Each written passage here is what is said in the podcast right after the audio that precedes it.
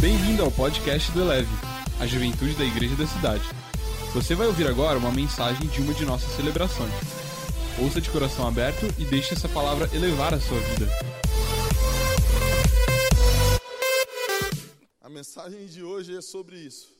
Por mais que você não acredite em si mesmo, Jesus acredita, cara. E a gente vai te provar hoje, eu, o Espírito Santo, que você dá conta de ser quem Deus te chamou para ser. Feche seus olhos, eu quero orar mais uma vez. Espírito Santo, você é nosso melhor amigo. Nós estamos aqui por tua causa, então faz alguma coisa nós temos a convicção de que não estamos reunidos nesse lugar em nome próprio, em causa própria, em função do nosso interesse, da nossa vida. Nós reconhecemos o teu amor por nós e o teu favor sobre nós. Então, visita-nos de forma especial, com a tua palavra, com revelação, com palavra, com direção, com a convicção de que somos parte da tua família e a tua palavra vai nos conduzir. Em nome de Jesus. Amém. Você pode sentar com alegria, deixa sua Bíblia aberta aí, seja de papel, hoje eu estou meio retrô, trouxe uma Bíblia de papel, você pode ter no seu celular aí. Fala, mas eu não tenho Bíblia no meu celular. Vou até tomar uma água em sua homenagem.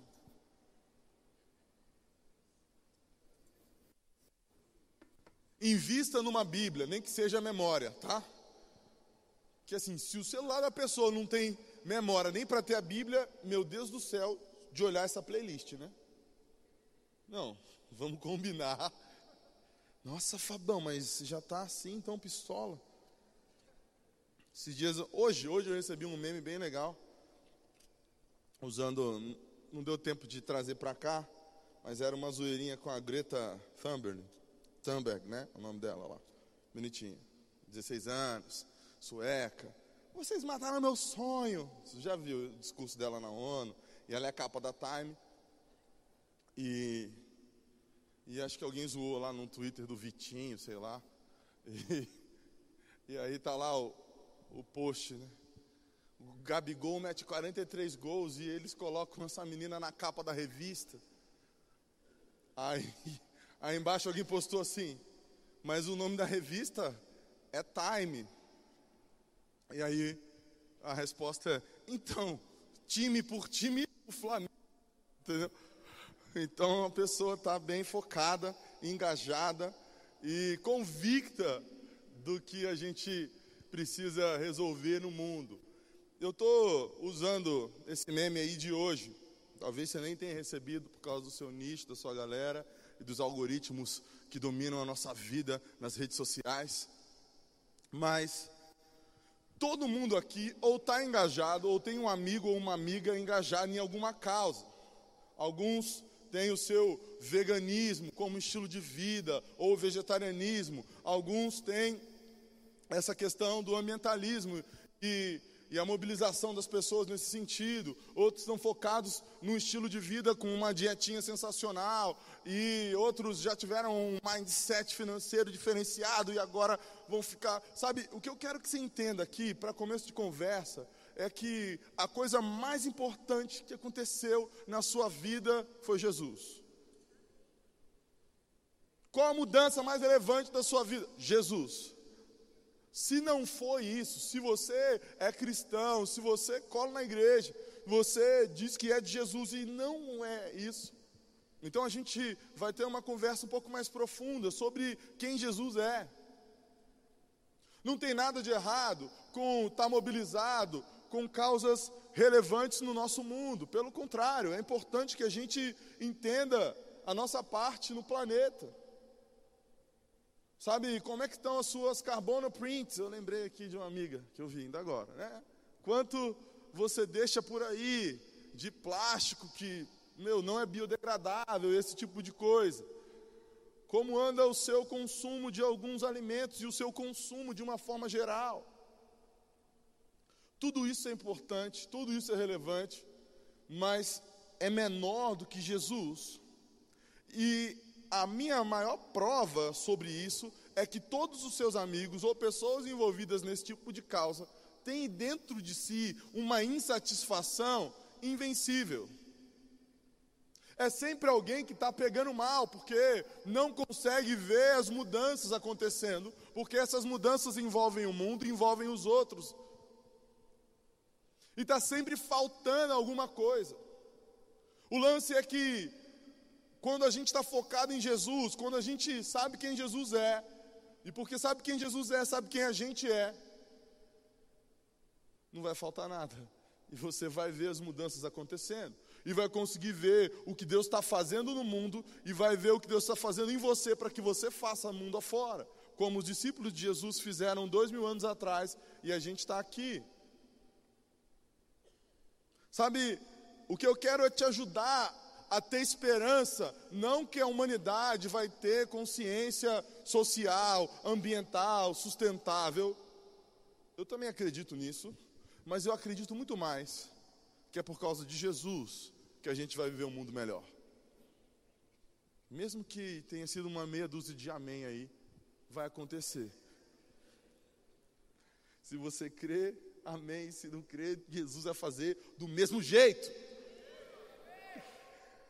Essa galera fica focada em algumas esperanças, mas eu gosto de pensar no que o apóstolo Paulo diz aos Romanos, capítulo 5, verso 5, e aos Elevers, dia hoje mesmo aí 14, né?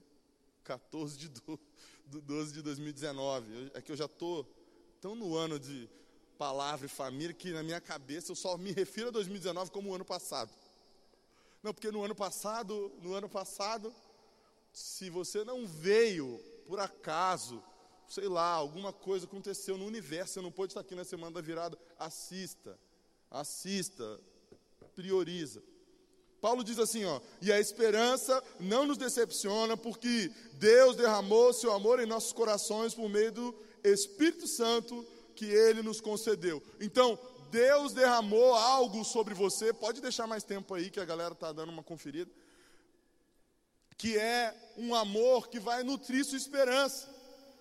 A sua esperança está em Jesus, é nele que você tem que estar tá focado, é nele que você deve depender. A sua expectativa vai se frustrar, qualquer que seja o outro lugar que você pôs sua esperança. Nossa, Fabão, que fatalista. Não, é, é real, entendeu? É a camiseta clássica do Fabão, segui meu coração, me lasquei. Todo mundo que seguiu seu coração já se arrebentou. Quer ver? Quem já passou por isso, levanta a mãozinha e prega para quem está do seu lado. Muito obrigado. Então, onde está a sua esperança? Em Jesus. Se Jesus for sua esperança, não tem erro. Jesus não nos decepciona, Ele nos ama demais. Aliás, na mesma sequência, verso 8 desse capítulo 5 aí de Romanos, mas Deus demonstra seu amor por nós. Cristo morreu em nosso favor quando ainda éramos pecadores. Fabão, quer dizer que a gente não peca mais? Não, é que agora o pecado não governa mais a nossa vida, essa é a diferença. O pecado se tornou na sua vida um acidente. Eu sei que tem uma galera que insiste em bater o carro toda semana, mas ainda assim não é toda hora que você é governado por isso. E essa ideia de que Deus te amou e manifestou o seu amor por você, mesmo sabendo o que você era capaz de fazer, é que é central para a gente focar em Jesus e ver as mudanças acontecendo e ter vontade, estar afim e conseguir viver tudo que Ele tem para nós. Não tenha dúvida que a principal obra de Deus é você. E aí, qualquer que seja o seu engajamento social, ambiental, cara, vai ser um meio para você manifestar o reino de Deus.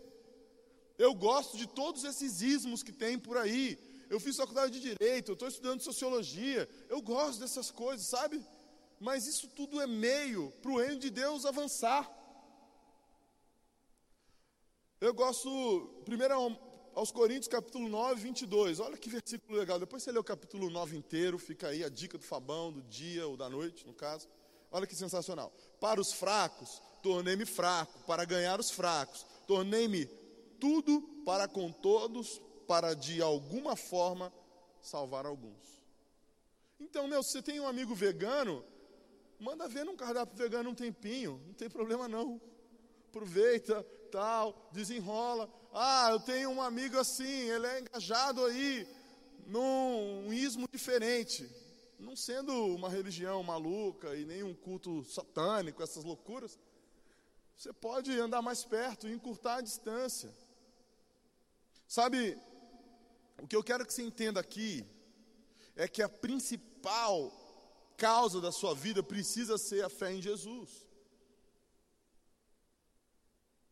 Talvez, talvez seja exatamente por isso que você está aqui hoje. Para que você entenda que conhecer Jesus e tornar Jesus conhecido é o que você tem que fazer na vida. E todas as outras coisas que você vai se envolvendo são importantes, mas são meios. São caminhos, são jeitos de conectar a galera e de fazer essa galera encontrar com Jesus. Fabão, mas, tipo assim, não é para eu ter profissão, não é para eu me jogar em algo aí, tá nos sete montes de governo e essas coisas. É isso aí. As sete esferas de influência da sociedade. Parece até um desenho, né? Sete esferas de influência. Mas é isso aí. Agora, qual é a lógica? Que o quanto você ama Jesus seja suficiente para que você não tenha outra causa principal. Jesus é o seu Senhor e é o seu Salvador, ele não aceita ser só mais um coach, um mentorzinho da esquina para virar uma chave de parte da sua vida. Essa é a vibe. É muito pouco. Vai me desculpar, mas se você colocou Jesus na sua lista de mentores de 2019, é muito pouco. E aqui a gente vai entender um pouquinho do que está faltando muitas vezes, sabe? Está faltando saber o quanto você ama Jesus. Aliás, é isso que a gente vai ler em João 21, 15. Eu gosto demais dessa história aqui. Depois de comerem, é a fama de Jesus e dos seus discípulos. Os religiosos pegam mal, né? Mas está aqui. Jesus e os discípulos estavam sempre comendo. Inclusive, Jesus é zoado por isso. Depois de comerem, Jesus perguntou: Simão Pedro, Simão, filho de João, você me ama mais do que esses? Disse ele: Sim, Senhor, tu sabes que te amo. Disse Jesus: Cuida dos meus cordeiros. Novamente, Jesus disse: Simão, filho de João, você me ama. Ele respondeu: Sim, Senhor, sabes que eu te amo. Então Jesus disse: Pastorei minhas ovelhas. Pela terceira vez, ele lhe disse: Simão, filho de João, você me ama? Pedro ficou magoado, porque Jesus lhe perguntou pela terceira vez: Você me ama? E ele disse: Senhor, tu sabes todas as coisas, sabes que eu te amo. Então disse Jesus: Cuide das minhas ovelhas. Digo a verdade: quando você era mais jovem, vestia-se e ia para onde queria, mas quando for velho, estenderá as mãos, e outra pessoa o vestirá e o levará para onde você esteja aí. Jesus disse isso para indicar com que tipo de morte Pedro iria glorificá-lo. E então lhe disse: siga-me.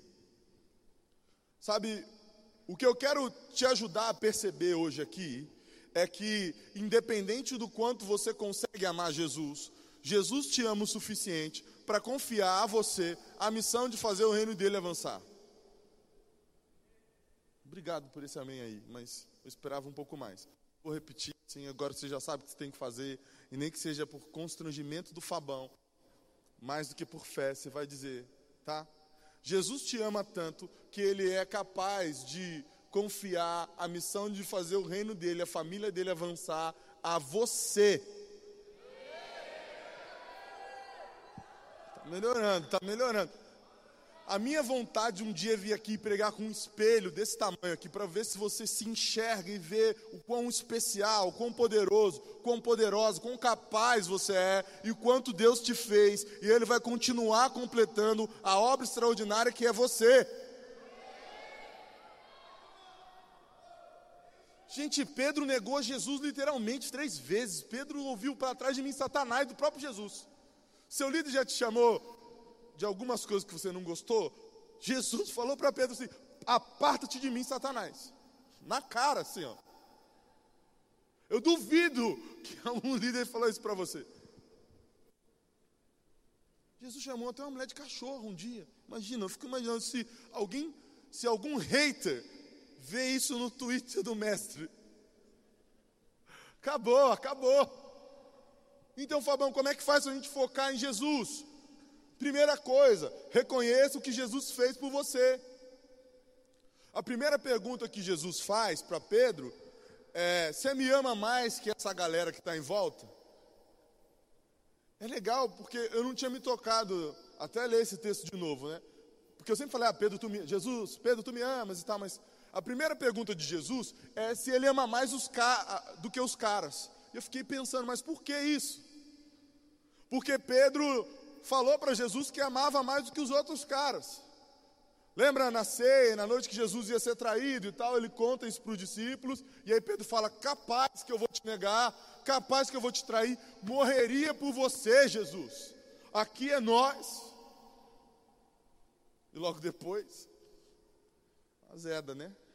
Mas assim, então, Jesus dá essa lembrada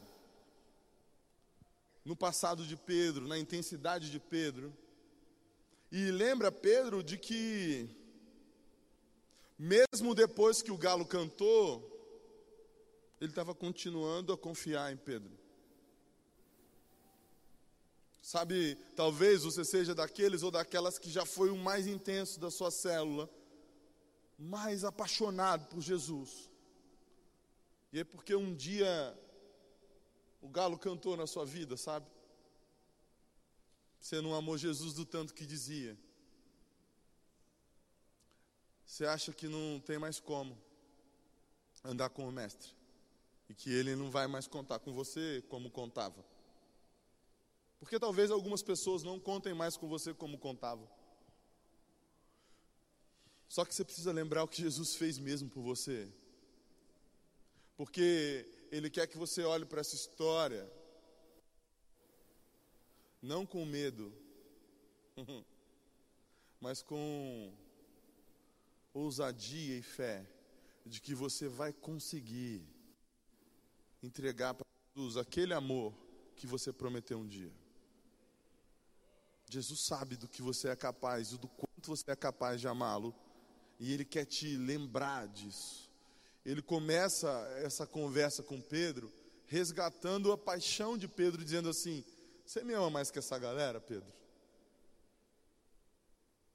Sabe aquele é nós que você já me disse várias vezes? Ele está valendo ainda? Ou você já desistiu de si mesmo? Ou você já desistiu de si mesmo? Eu gosto de um texto de Hebreus, capítulo 8, verso 2, que diz assim: Porque eu lhes perdoarei a maldade e não me lembrarei mais dos seus pecados. Eu tenho certeza que Jesus pensa a mesma coisa sobre você do que pensava sobre Pedro. Por mais que você tenha dado uma vacilada gigante, ele está disposto a não lembrar do seu pecado. Sabe quando alguém vacila com você e aí, de repente, você tem que falar com essa pessoa? Quem tem irmão sabe disso direto, né? Tem que pedir perdão na hora e tal. Os meus, os meus castigos eram os melhores, né? Só vai sair daí a hora que abraçar seu irmão. Meu irmão era um menino de Deus, gente boa, legal, e eu já tinha minhas pitadas de advocacia. E eu dizia para ele assim, moleque, vamos se abraçar logo para a gente meter o pé desse castigo. E ele, imóvel, como um menino num senso de justiça, sabe? Eu estou bravo com você, eu não vou te abraçar nunca. E a gente ficava naquela um tempão, e eu tentando argumentar, e falava baixinho e tal. Vamos, Gustavo, me abraça logo, cara. Foi mal aí, tá, beleza. Não, cara, você Desde, desde pequeno eu falava grosso, fechava cara. Não, cara, você vacilou, vacilou. Bora, moleque, me abraça logo pra gente ir embora daqui. E eu ficava naquela. E aí, assim, eu lembro que chegava uma hora que ele não, vem, não aguentava. E ele me abraçava. Mas ele me abraçava de verdade. Porque ele era um menino bom. Ele queria mesmo se reconciliar. E eu só queria ir embora do castigo. E eu estava com muita raiva dele não ter feito logo aquilo antes. Então ele me abraçava de verdade. E eu encostava o braço nele e dizia assim: Isso é só uma trégua, eu vou te arrebentar. O que eu estou querendo dizer é que na hora em que o Guga estava me abraçando bem, ele, sabe, se, se lembrava dos meus pecados e não conseguia me abraçar direito. O que está acontecendo com você é que às vezes você acha que Deus se lembra tanto do seu pecado, que até nas suas orações você não consegue abraçar Jesus direito. Mas Ele disse que não vai se lembrar. Ele vem para te dar um abraço com a mesma alegria, com a mesma intensidade, com a mesma confiança, com a mesma fé, com o mesmo amor.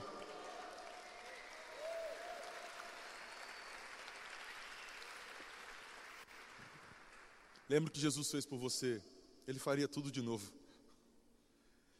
Como é que faz para focar em Jesus? Honre o que Jesus faz em você. Essa história aí, ela fala de passado, presente e futuro, então você tem que honrar. Honrar, lembra, é honrar a camisa, é acabar o jogo com a camisa suada. Não é simplesmente entrar no campo com a 10, sendo melhor que todo mundo e cair, e cair, e cair, e cair. Você sabe de quem eu estou falando, né? Mas, porque uma coisa é jogar, uma coisa é entrar no campo, outra coisa é honrar a camisa. E honre, honre o que Jesus faz em você. Agora, Jesus está perguntando para Pedro assim: ó, ele esqueceu os outros e está focado no hoje. Ele fala: Simão, filho de João, você me ama, cara. E aí Pedro responde na convicção: Jesus, você sabe de tudo, você sabe que eu te amo. Agora Pedro já tem um pouco mais de convicção, de intensidade para entregar. E eu quero que você entenda isso. Sabe, direto eu encontro algumas pessoas reclamando porque elas fazem um monte de coisa, e aí nada acontece na vida delas. Um loop de escassez muito esquisito e que tem a ver com uma falta de enxergar quem Deus é, quem elas são e esse tipo de coisa.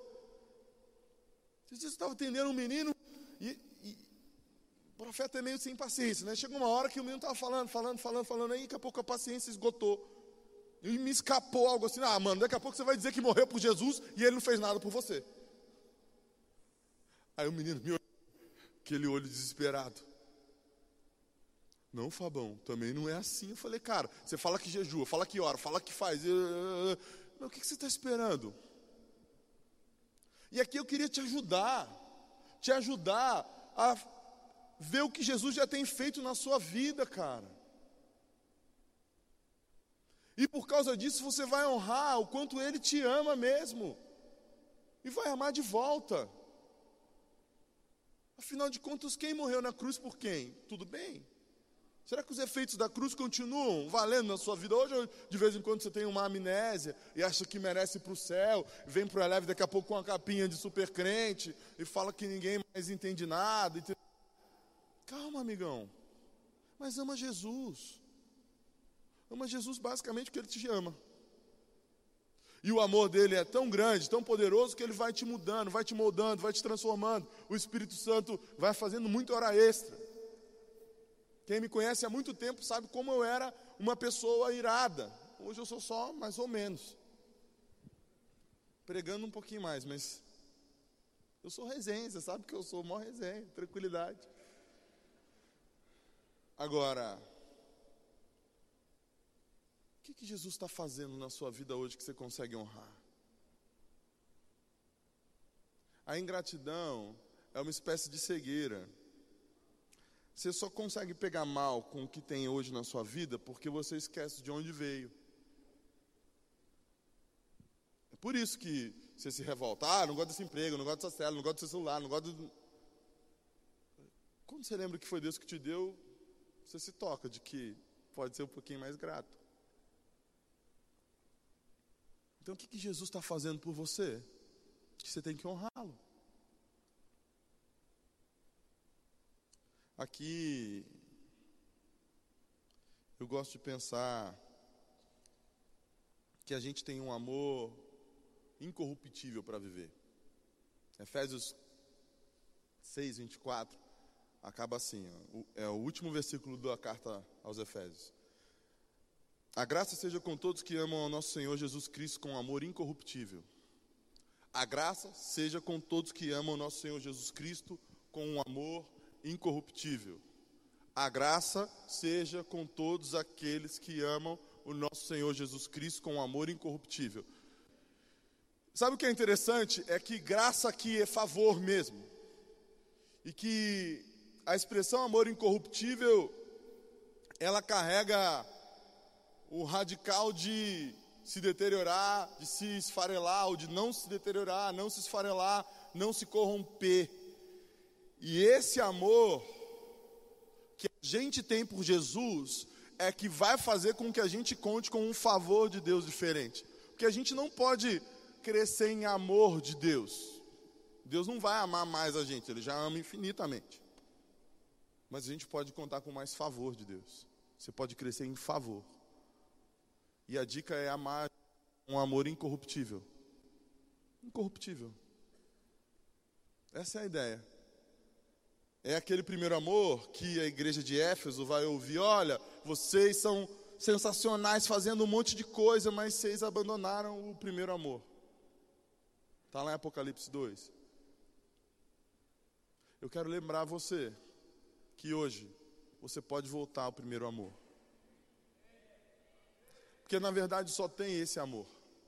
O resto é quase. Entendeu? O resto é quase. É isso que você pode fazer para honrar o que Jesus faz por você. E a terceira coisa, para estar tá focado em Jesus, celebre o que Jesus fará por você. Você consegue ver o seu futuro e já se alegrar no que Jesus vai fazer por você? Esse é um exercício importante, sabe? Aqui vale um pouquinho de teologia para você. Nesse diálogo, toda vez que Jesus pergunta a Pedro se ele o ama, Jesus usa uma expressão de amor que tem um radical ágape, que é aquele amor perfeito, incondicional. Então Jesus diz para Pedro, tipo assim, Pedro, ágape, você me ama hypado lá em cima, o máximo? E aí Pedro responde para ele assim, Jesus, filéu. Filéu é tipo assim, tamo junto. É o clássico, eu te amo, eu gosto de você, entendeu? É forte, porque mesmo assim Jesus continua dizendo para Pedro: Ó, oh, apacenta as minhas ovelhas, cuida dos meus cordeiros, eu continuo confiando em você, mesmo que você não dê conta de me amar, tudo isso que eu te amo. E aí, nessa última vez, Pedro vai escutar de Jesus assim: Pedro, Filéu, então você gosta de mim? E aí Pedro fica triste. Não só porque Jesus perguntou a terceira vez, mas porque Jesus desceu a barra, entendeu? E ele ficou com uma impressão que a gente também fica muitas vezes, achando que Jesus deu uma desistida da gente, deu uma desistida do nosso potencial, e desistiu de investir em nós, e falou: Ah, então, você só pode isso aqui, então já era mesmo.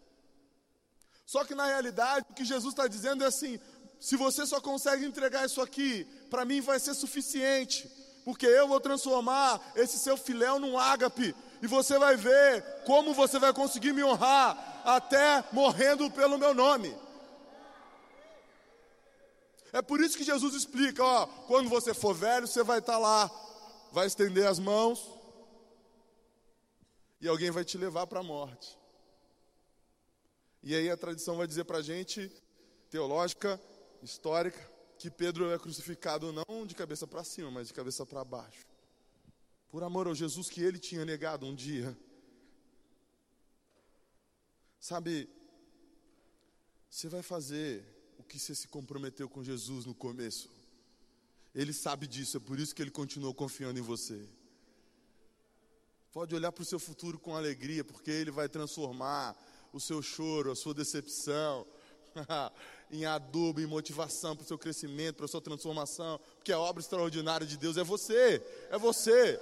Era o cara que negava Jesus e agora cura as pessoas com a sombra. Para mim, um episódio ápice da vida de Pedro é que as pessoas eram colocadas no chão, na maca, pra, enquanto ele passava, a sua sombra curasse as pessoas.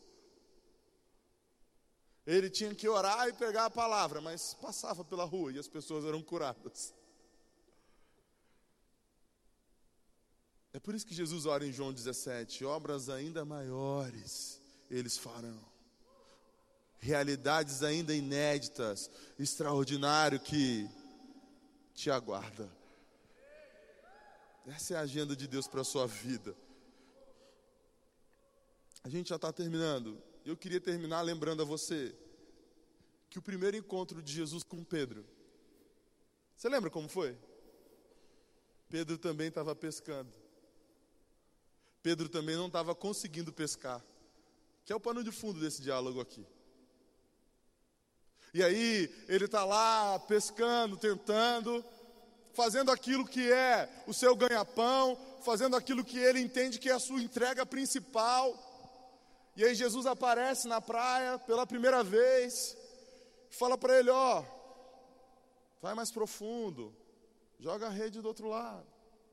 E aí ele vai pesca de uma forma sobrenatural, poderosa. E o final daquela conversa que Jesus diz para Pedro: siga-me. Lembra disso? Quantos lembram do chamado de Pedro? Disse, obrigado. Se você não lembra, vê lá no começo dos evangelhos tem essa chamada aí, é legal. E aqui Jesus está fazendo a mesma coisa, os caras não estavam conseguindo pescar. Então, assim, tem a gente tentando fazer aquilo que a gente sabe fazer com o nosso melhor. Tem Jesus manifestando um sobrenatural na nossa vida. E Jesus termina dizendo a mesma coisa para Pedro e dizendo a mesma coisa para você hoje. Siga-me. Siga-me. Você está na sua causa aí, ambiental, está na sua causa de saúde emocional, está na sua causa de alimentação, está na sua causa de vida financeira. É... Jesus olha para você, Ele quer manifestar o sobrenatural e poder te dizer, de novo, siga-me. Siga-me. É isso que Ele quer. O objetivo de Jesus é te dizer: vem comigo. Elevou sua vida? Compartilhe. Se você quer tomar uma decisão por Jesus, ser batizado, servir no Eleve ou saber algo mais, acesse elevesuavida.com ou envie um e-mail para juventude@elevesuavida.com.